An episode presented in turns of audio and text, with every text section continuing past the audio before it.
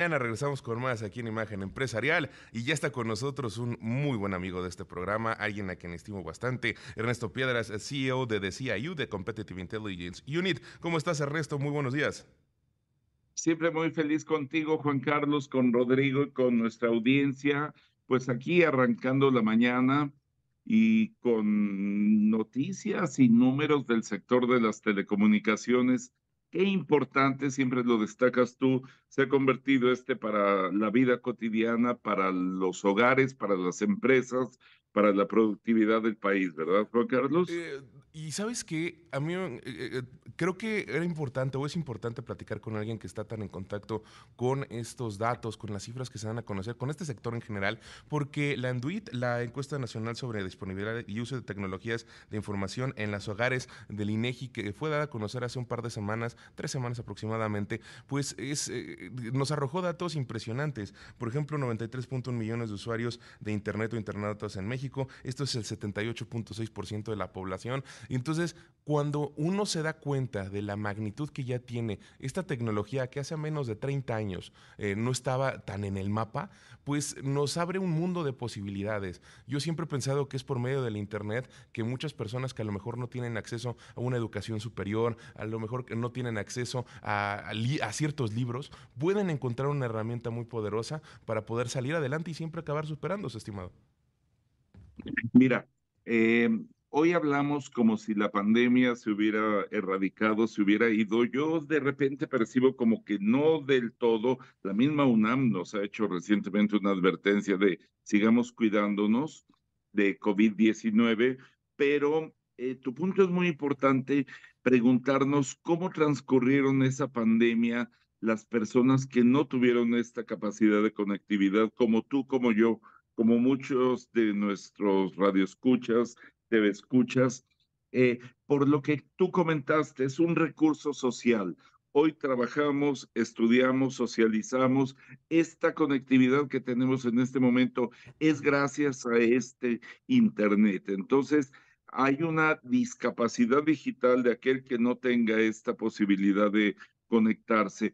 Comercio electrónico, comercio móvil, o sea, e-commerce, m-commerce, eh, eh, los transportes por plataforma, el acceso a los periódicos, las plataformas de ligue incluso, o sea, el relacionamiento social, el streaming de música, de video, pues todo esto corre por estas venas digitales que hoy tenemos y es lo que nos mide la Enduti que nos acabas de narrar. La encuesta nacional sobre disponibilidad y uso de tecnologías de la información en los hogares que se levantó para el 2022. Dijiste otra cosa que a mí me llama mucho la atención, Juan Carlos, las tecnologías todavía les llamamos nuevas tecnologías y tú dijiste, llevamos más de tres décadas conviviendo con ellas. Yo digo, son tecnologías contemporáneas, cambian en su capacidad y si sigo con el tema un poquito de la pandemia, eh, la pandemia representó una suerte de empujón digital. Muchos que no tenían conectividad la contrataron, otros que ya la teníamos, ampliamos nuestra capacidad. Si teníamos 10 o 30 megas en casa, nos fuimos a 100 o más y, y, los equipamientos también cambiaron mucho. Un día tú y yo reportamos hace tres años que dos de cada tres smartphones, teléfonos inteligentes, eran de lo que se denomina gama baja. Batería limitada, procesador, pocos megapíxeles, resolución de la pantalla, etcétera y hoy 81%, o sea, pasamos de dos de cada tres, seis, 66% eran de gama baja, hoy 81% son de gama media y alta. En este periodo de incremento de la conectividad, eh, invertimos más en este tipo de equipos y estamos mucho mejor eh, equipados. Pasamos de ser un país de mm, casi le podría llamar chatarra digital a un país de mucho mejor equipamiento. Y así es como estamos, y esto es lo que nos reporta la Enduti. Ahora, muy bien tener este termómetro, este pulso de nuestra conectividad, pero la Enduti también tiene que mejorar y tiene que eh, actualizarse. La siguiente pregunta es, ¿y para qué estamos usando esa conectividad? Y es lo que tú apuntaste en la introducción, la estamos usando para estudiar, para trabajar, para relacionamiento, para comercio, pero la Enduti todavía no alcanza a medir estos, estos elementos. Estoy completamente de acuerdo contigo y sabes que creo que es como todo lo que ha sucedido alrededor del Internet, que lo vemos de México hacia, eh, desde México lo vemos como observadores en el exterior, como en, eh, área, en eh, alguna región como Europa o como dentro de los mismos, el mismo Estados Unidos, que tenemos una conexión por la frontera que nos une. Nosotros hemos visto cómo ha evolucionado a marchas forzadas la conectividad, cómo ha evolucionado las tecnologías que existen alrededor del Internet, cómo es que allá se genera la mayor parte de la tecnología que el día de hoy consumimos.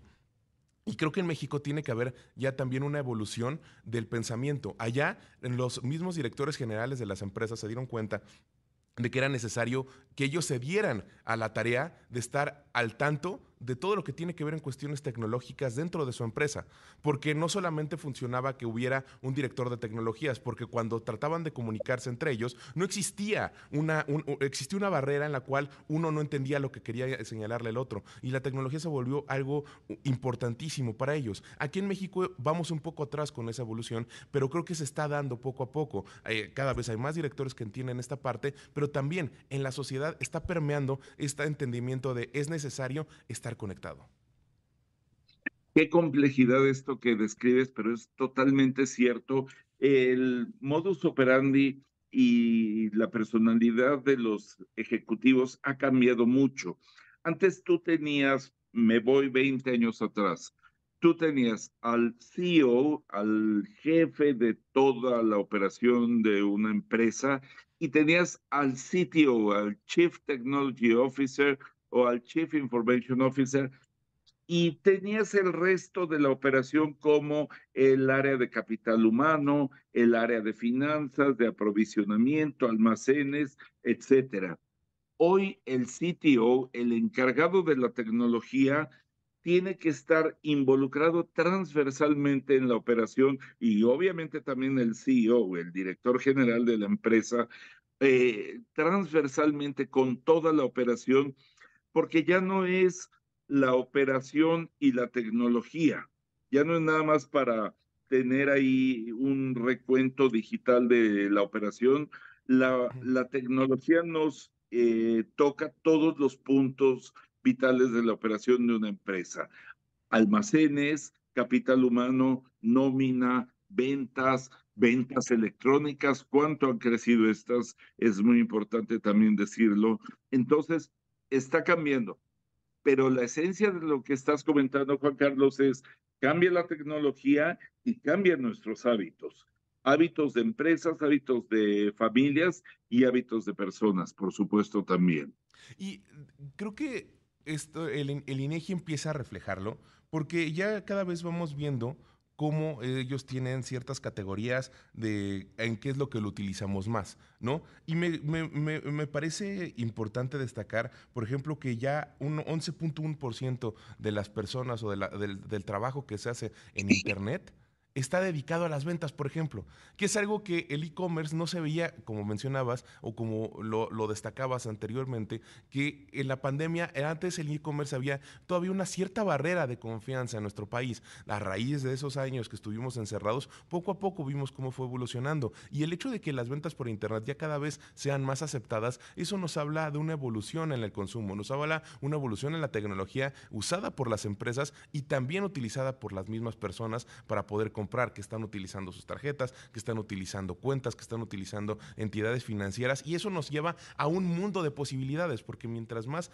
personas estén dentro del sistema financiero, más oportunidades hay de tener patrimonio, más oportunidades hay de que puedan este, generar riqueza para toda su familia en generaciones que vienen, más educación también existe alrededor de lo que tiene que ser con finanzas. Entonces, creo que es muy importante y me dicen que tenemos que ir a un corte, entonces te pido que con este comentario nos quedemos para el siguiente bloque lo arranquemos con él y me digas tu opinión al respecto. Sigue con nosotros aquí en Imagen Empresarial, en nuestro buen amigo Ernesto Piedras, CEO de CIU, de Competitive Intelligence Unit, y con él platicábamos al respecto de cómo están siendo los datos que se dieron a conocer en la Enduti de el INEGI hace unas semanas, cómo, ah, cómo fue que eh, pues ha permeado las tecnologías en nuestro país y estábamos hablando específicamente del comercio electrónico, la evolución que tuvo a raíz de la pandemia y pues bueno, yo hacía el planteamiento de cómo esto también apoya, impulsa a las familias en cuestiones de eh, inclusión financiera, los hace tener distintos conocimientos alrededor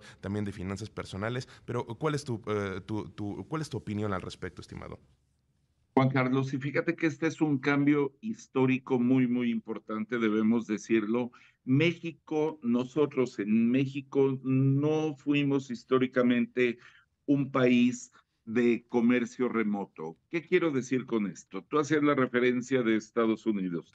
Estados Unidos era un país de ventas por catálogo, ventas por teléfono, ventas por televisión, ventas por correo y, así operaba mucho. Era muy común hace eh, décadas, generaciones atrás, que nos encantara tener los catálogos y ver lo que podían comprar allá. En México no lo hacíamos. Había una serie de eslabones que tú has mencionado que de las que carecí, de los que carecíamos. Uno, el correo no es confiable en México.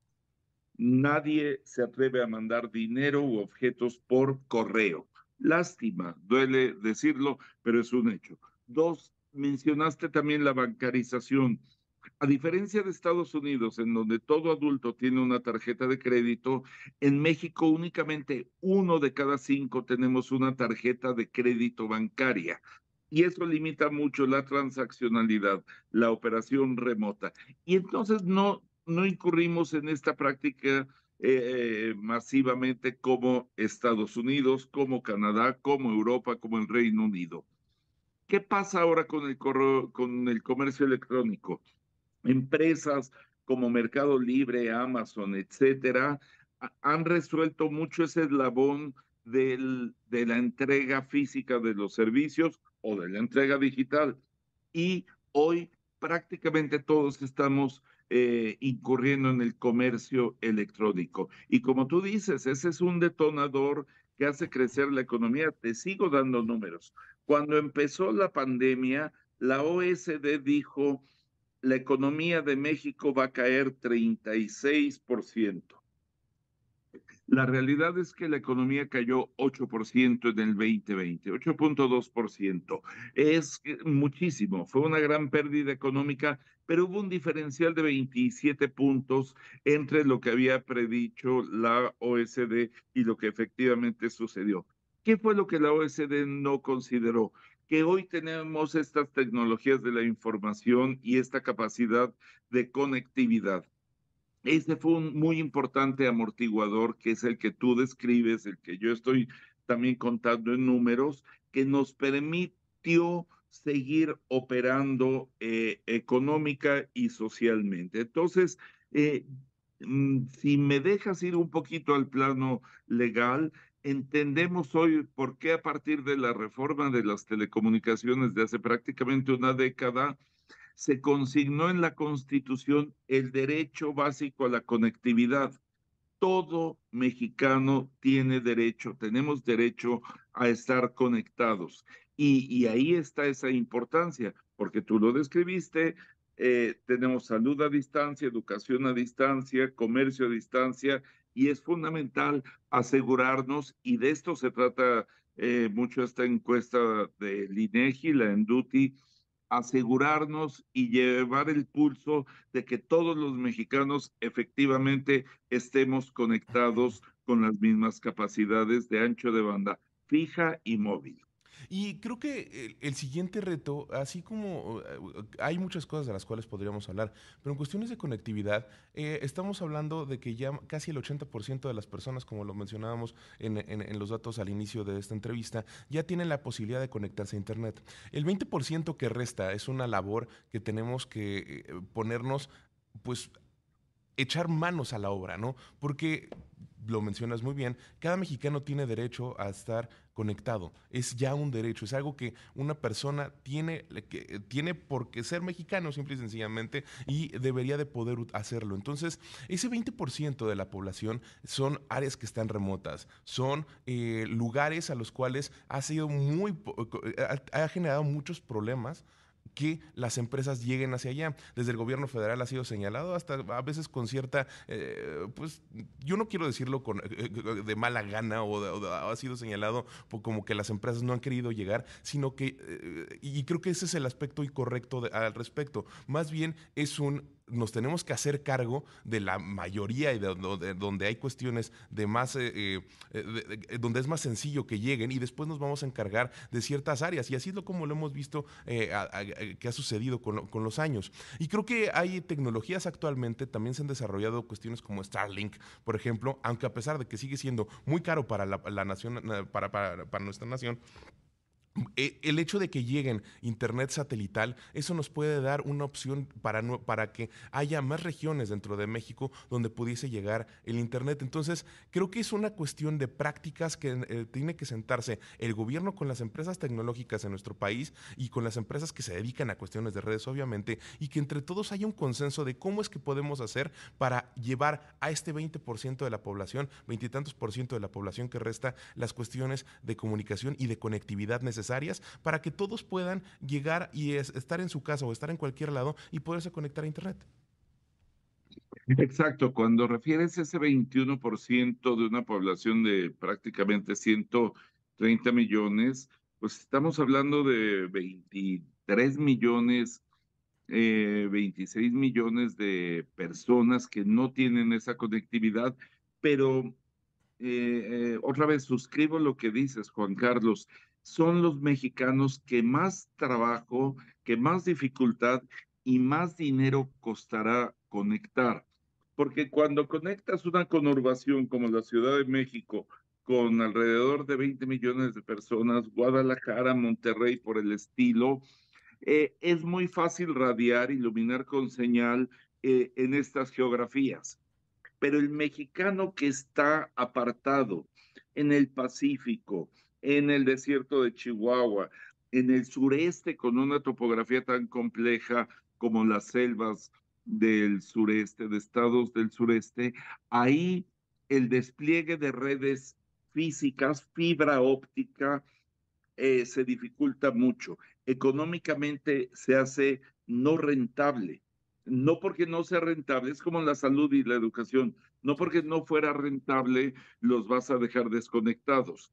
Pero entonces ahí entra esa complejidad que también describes. Puedes llegarles con redes celulares que son más económicas, son sumamente potentes, la cuarta generación 4G, la quinta generación 5G, permiten llegar con muy buenas capacidades y cuando alguien está en una geografía extremadamente remota, tienes la capacidad satelital.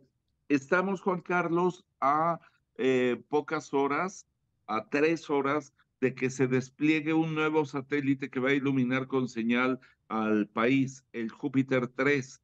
Eh, en unos momentos estaré en ese evento de despliegue de sus antenas, su ubicación en la posición geoestacionaria y, va a ser uno más de los satélites que tiene esa capacidad de eh, iluminar con señal al país eh, completito con altas capacidades de navegación móvil, celular, satelital. Entonces, pues como bien dijiste, es un esfuerzo colectivo, industria, sociedad y gobierno, y ahí el gobierno tiene mucho por hacer, ya se ha hablado abundantemente, hemos tocado aquí el tema del precio del espectro, que es muy caro el espectro, que son estos y tiene tubos. Que tiene que haber un consenso el final del día tiene que haber un consenso, estimado Ernesto, y desgraciadamente se nos termina el tiempo de la entrevista del día de hoy. Eh, suerte en el evento en el que vas, ya nos estarás contando después cómo es que estuvo este lanzamiento. Ernesto Piedras, CEO de The CIU de Competitive Intelligence Unit, gracias por haber estado con nosotros.